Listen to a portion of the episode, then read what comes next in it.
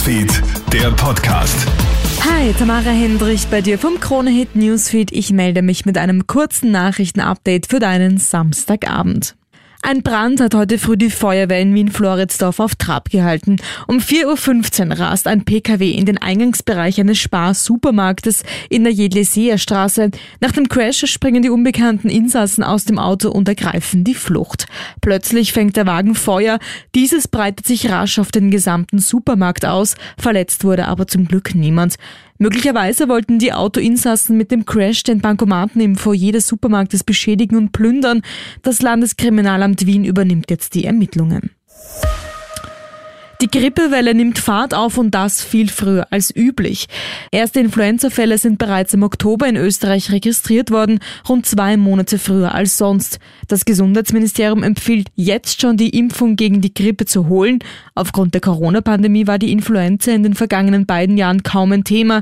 Die Immunität der Bevölkerung ist dementsprechend gering, warnt Katharina Reich, die Generaldirektorin für die öffentliche Gesundheit. Pro Jahr sterben in Österreich durchschnittlich 1000 Menschen an der Influenza. Influencer.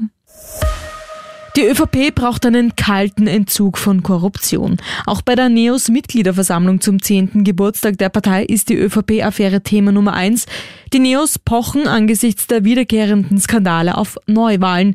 In ihrer Rede bedauert NEOS-Chefin Beate Meindl-Reisinger vor allem den Vertrauensverlust in die Politik. Das Bedrückende ist doch, dass nach dreieinhalb Jahren, so sind wir nicht, mittlerweile gar nicht so wenige in unserem Land sagen, die sind alle so.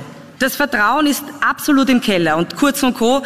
Die gesamte Volkspartei reißen die gesamte Politik und sämtliche Institutionen mit in den Abgrund.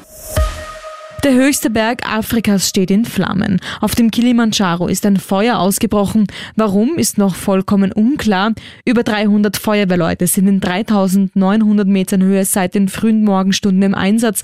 Dichte Rauchschwaden sowie Winde erschweren den Einsatz zusätzlich. Meldungen über Verletzte gibt es bis jetzt aber keine. Das war's derweil von mir. Alle Updates checkst du dir wie immer im Kronehit Newsfeed oder online auf kronehit.at. Krone Hits, Newsfeed, der Podcast.